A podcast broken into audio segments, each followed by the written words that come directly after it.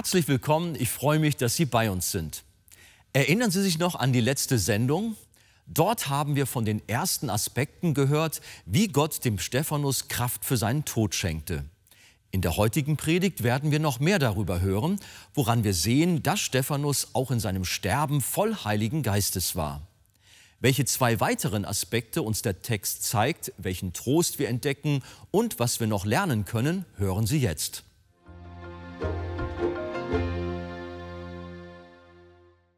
Aber da geht es noch weiter. Dass Stephanus sterbend voll Heiligen Geistes war, zeigt sich auch daran, dass er schließlich noch betete. Zunächst einmal einen Satz für sich alleine. Und dieser Satz lautet, Herr Jesus, nimm meinen Geist auf. Ein wunderbares Gebet. Das erinnert uns an das Gebet unseres Herrn Jesus, das er am Kreuz sprach. Er wird dem Herrn sehr ähnlich in dieser Phase seines Lebens. Merkt ihr das? Wie hat Jesus gebetet? Von Jesus lesen wir, er rief mit lauter Stimme und sprach, Vater, in deine Hände befehle ich meinen Geist. Und so auch Stephanus. Herr Jesus, nimm meinen Geist auf. Er betete nicht, nimm meinen Leib auf. Wir sehen, dass selbst in einem solchen Gebet zugleich auch eine mächtige Lehre verborgen ist, eine gesunde Theologie. Der Leib, um den hat sich der Stephanus jetzt nicht weiter kümmern wollen.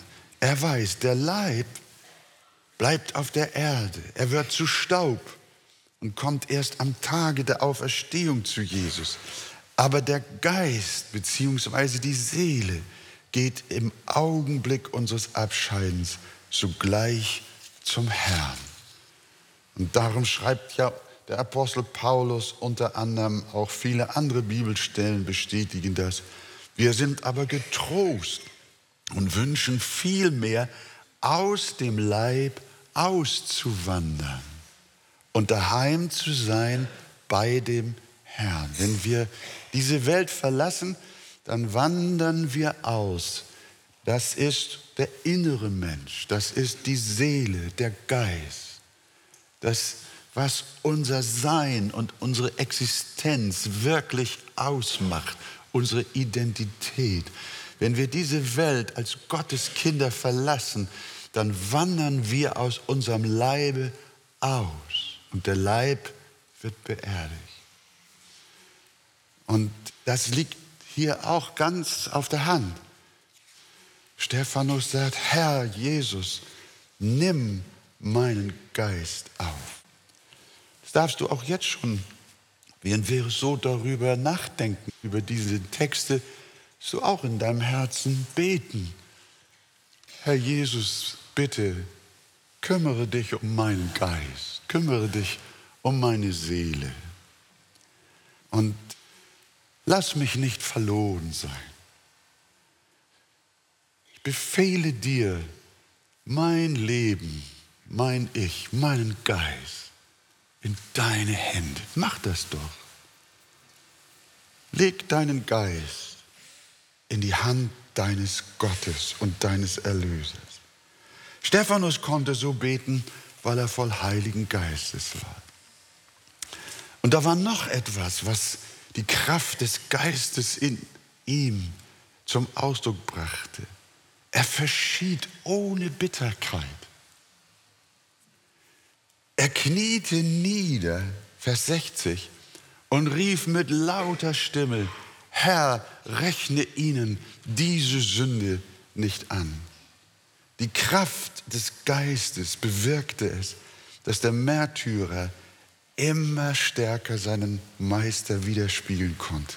Wir erinnern uns auch an das Gebet Jesu während der Kreuzigung. Vater, vergib ihnen, denn sie wissen nicht, was sie tun. Also auch hier wieder fast eins zu eins ist Stephanus seinem Erlöser ähnlich. Wir sehen, wie der Heilige Geist in der Zeit größter Not für Stephanus ein Tröster ist, einer, der Beistand leistet und Kraft verleiht. Jesus ermutigt seine Jünger schon im Voraus. Wenn sie euch aber ausliefern, so sorgt euch nicht darum, wie oder was ihr reden sollt. Denn es wird euch in jener Stunde gegeben werden, was ihr reden sollt. Denn nicht ihr seid es, die reden, sondern der Geist eures Vaters ist, der durch euch redet. Menschlich gesehen hätte Stephanus mit Bitterkeit und sogar Hass gegen seine Mörder erfüllt sein. Das muss man sich vorstellen, muss ich euch gar nicht im Einzelnen schildern.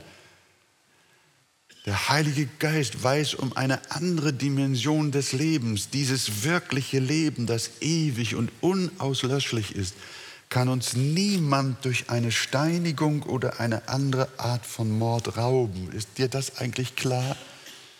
Dass niemand dir dein Leben rauben kann.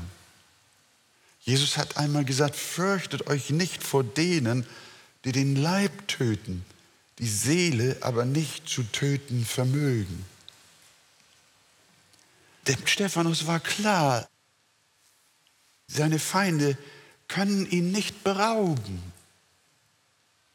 Das sollen sie ihm wegnehmen.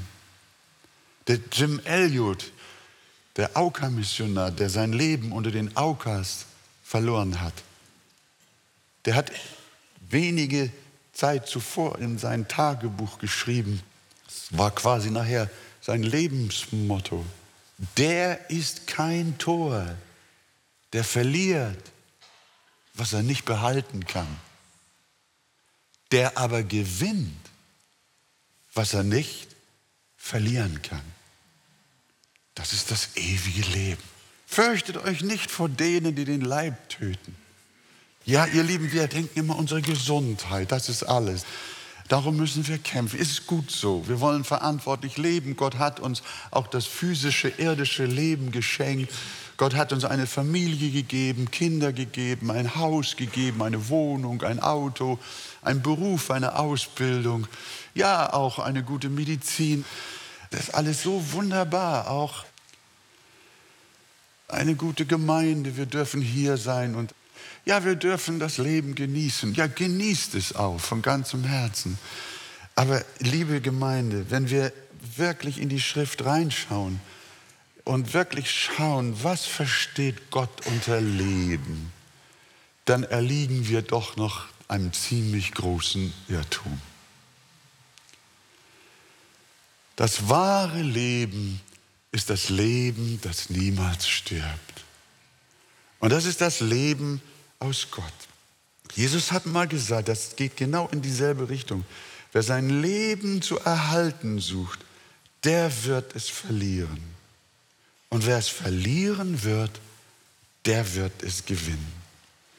Während Stephanus Feinde dabei waren, ihm das Leben zu rauben, hat er es im Grunde genommen gewonnen. Weshalb sollte er denen böse sein, die ihm den Weg zum Himmel aufstießen? Es gibt gar keinen Grund für Bitterkeit. Und im Übrigen sind nicht nur sie Sünder, sondern wir sind es doch auch. Stephanus ist auch ein Sünder. Jesus hat Stephanus seine Schuld vergeben. Weshalb soll er den anderen ihre Sünde nachtragen?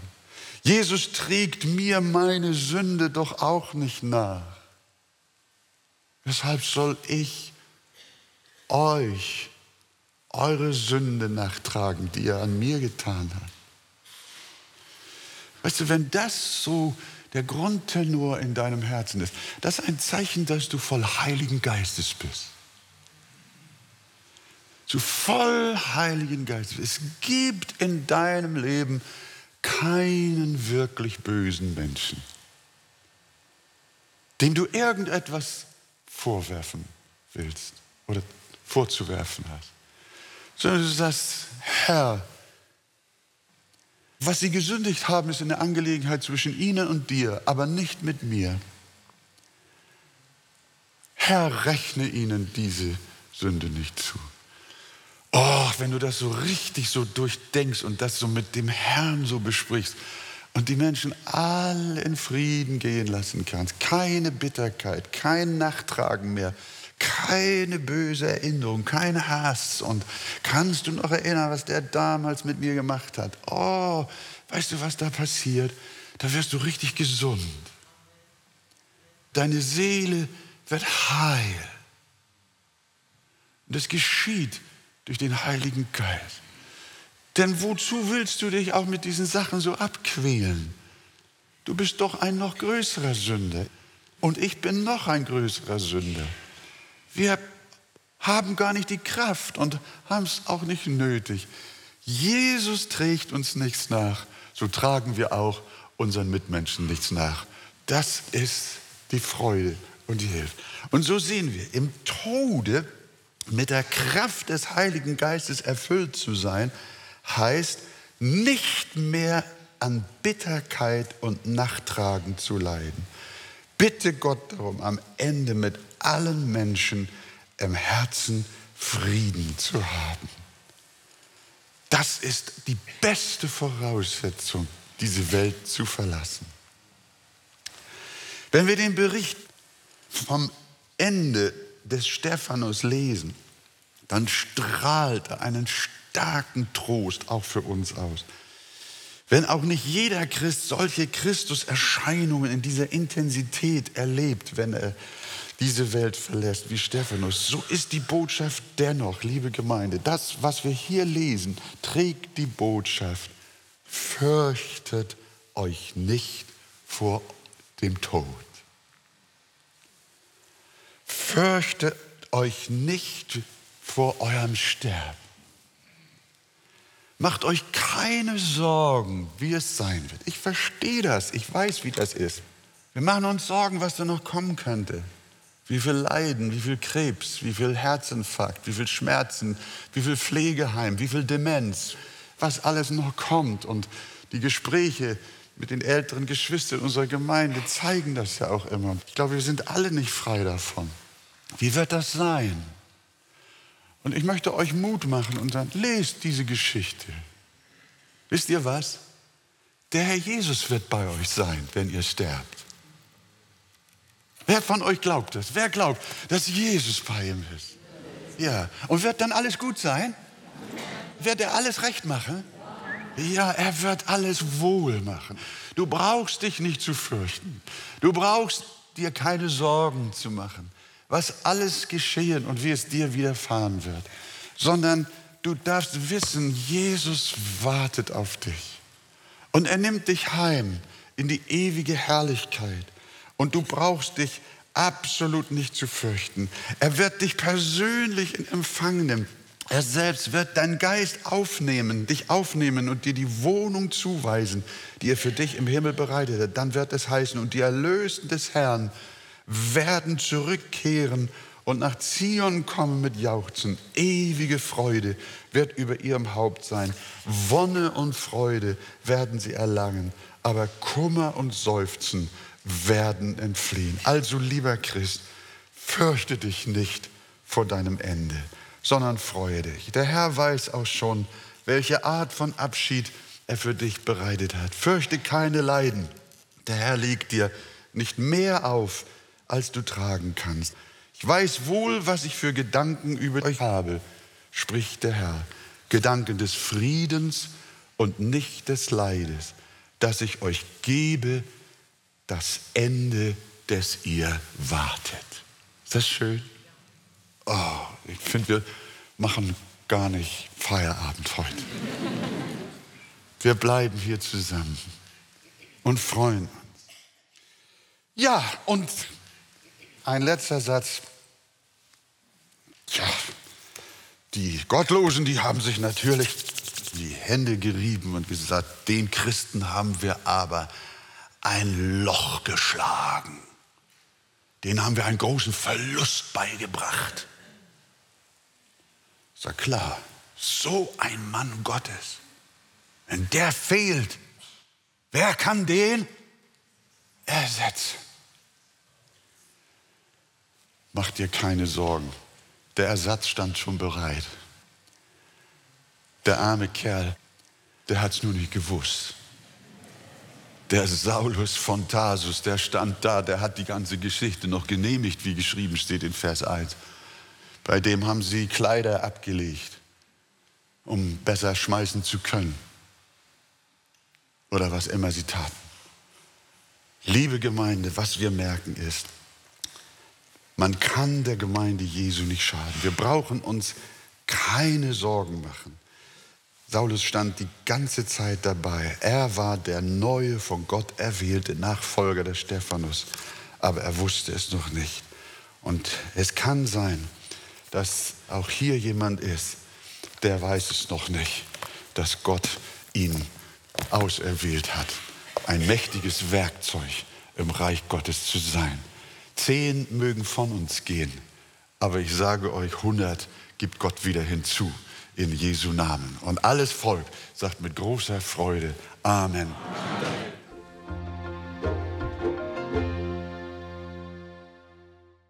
Stephanus betet, Herr, nimm meinen Geist auf. Pastor Wegert, warum betet Stephanus nicht, Herr, nimm meinen Leib auf? Kannst du das nochmal erklären? Weil beim Sterben eines Christen zunächst einmal nur sein Geist aufgenommen wird, während der Leib hier auf der Erde verbleibt und beigesetzt wird, wie wir das ja wissen.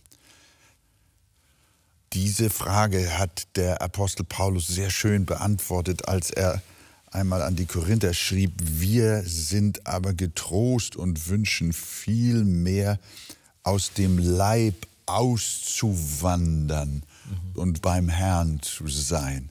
Also wir, das ist unser persönliches Sein, unser Ich, die Seele, der Geist, er wandert aus dem Leib und ist beim Herrn. Das Thema der Predigt lautete die Kraft, die Gott zum Sterben schenkt. Worin äußerte sich die Kraft im Tod des Stephanus? Ja, was natürlich bei Stephanus sehr auffällig war, ist, dass er sich nicht von Bitterkeit ja. erfüllen ließ, obwohl er ja gerade ermordet wurde, gesteinigt. gesteinigt wurde.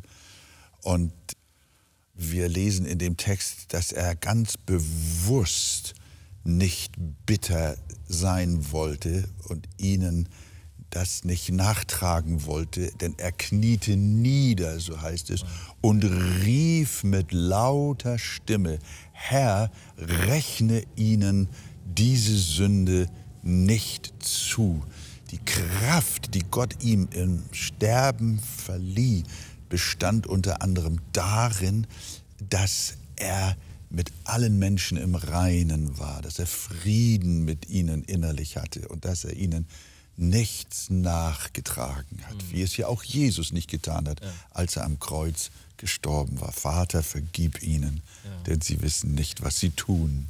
Da kommt natürlich die Frage automatisch hoch, worin bestand diese Kraft im Frieden mit Gott und im Frieden mit allen Menschen zu sterben?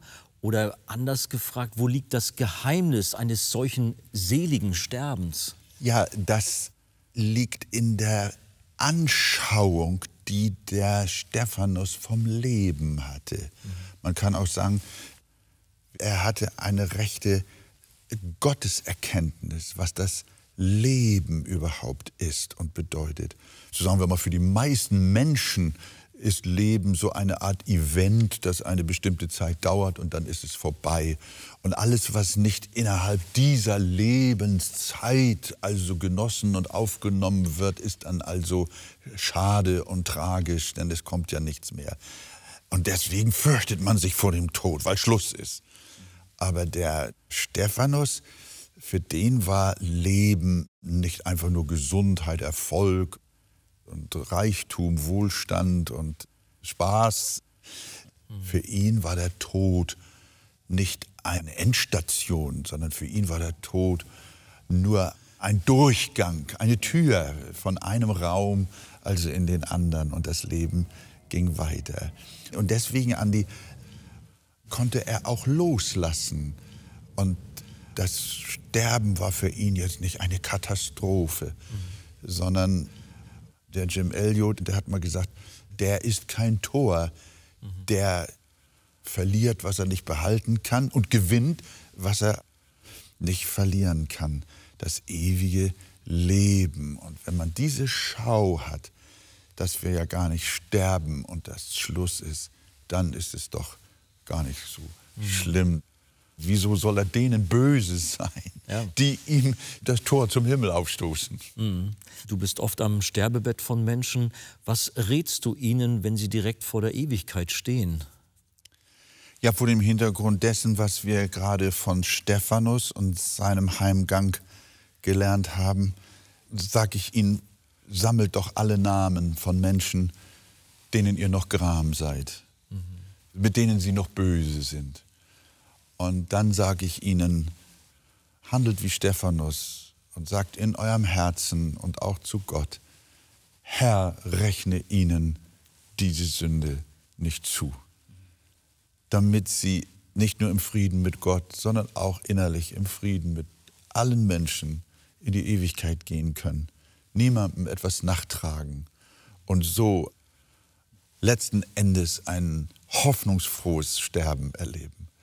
Das, liebe Zuschauer, wünschen wir uns, das wünschen wir Ihnen eines Tages, wenn unsere Zeit gekommen ist, dass wir niemandem etwas nachtragen, dass alle Bitterkeit aus unserem Herzen weg ist und wir einfach froh diese Welt verlassen können denn niemanden wollen wir eine Sünde nachtragen und sie ihnen zurechnen. Gott segne sie.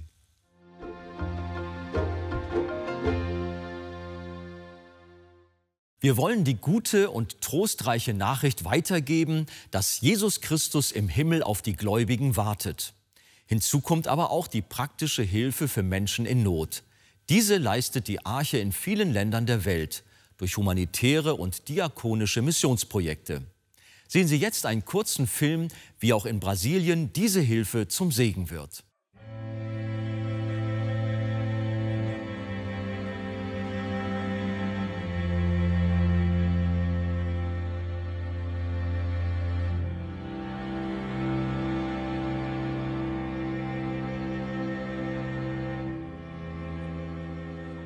Die Korruption im Land nimmt den Armen jede Chance weg, aus ihrem Elend herauszukommen.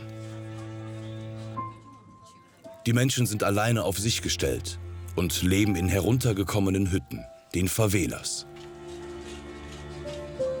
Es ist erbärmlich, hier hineinzuschauen, in welcher Armut diese Menschen hier leben. Die Hunger haben nach den einfachsten Lebensmitteln, weil sie kaum was zu essen haben.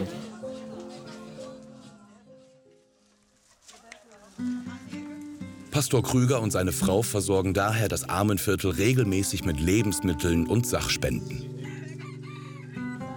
Die Familiennothilfe ist ein Sozialprojekt der Arche Hamburg und ist von existenzieller Bedeutung für die Ärmsten in Brasilien. Durch diesen praktischen Einsatz der Nächstenliebe sind Beziehungen entstanden. Die Unterstützung geht über die materielle Hilfe hinaus. Die Menschen hier haben einen großen Hunger nach Gott. Und so haben die Krügers mit einer regelmäßigen Bibel- und Gebetsstunde begonnen. Die Freude ist groß und macht dankbar. Wir freuen uns, diese Menschen getroffen zu haben. Sie sind unsere Geschwister im Herrn.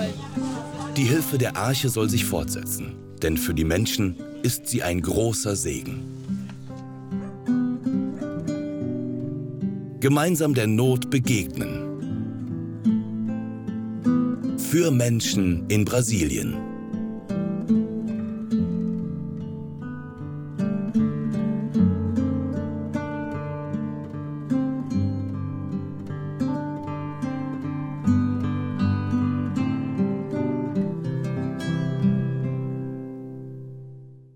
Liebe Zuschauer, die Bibel erklärt, dass der Glaube ohne Werke tot ist und Anteilnahme und Fürsorge für die Armen und Notleidenden ein Ausdruck wahren Glaubens ist. Wir bedanken uns bei allen, die uns dabei unterstützen und dadurch neue Hoffnung und Lebensperspektive in das Leben vieler Menschen in aller Welt bringen.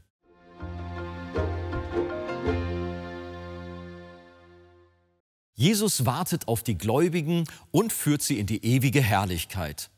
Möchten Sie weiterführende Informationen zu diesem Thema? Dann lesen Sie in dem Buch Das Evangelium Kennen und Genießen von Pastor Wolfgang Wegert das Kapitel Bewahrt bis in Ewigkeit. Dort finden Sie vertiefende Ausführungen zu Inhalten der Predigt. Ein Exemplar erhalten Sie auf Wunsch kostenlos. Wir freuen uns über jeden Kontakt zu unseren Zuschauern. Sie erreichen uns per Brief, E-Mail oder zu nachfolgenden Zeiten unter der eingeblendeten Telefonnummer. Näheres zur evangelisch reformierten Freikirche Arche finden Sie im Internet. Liebe Zuschauer, mit Ihrer Spende helfen Sie mit, das Evangelium von Jesus Christus über das Fernsehen in viele Häuser zu übertragen. Wir sagen auf diesem Weg herzlichen Dank. Über eine Spende auf die eingeblendete Kontoverbindung würden wir uns sehr freuen.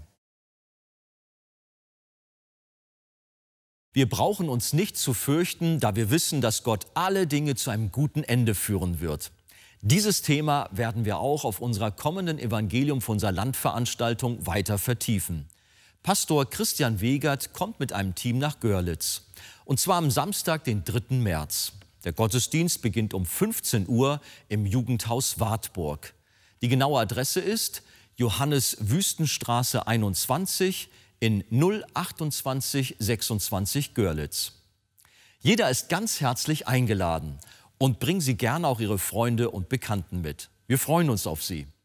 Nun verabschiede ich mich von Ihnen. Seien Sie bei der nächsten Fernsehkanzel gerne wieder dabei.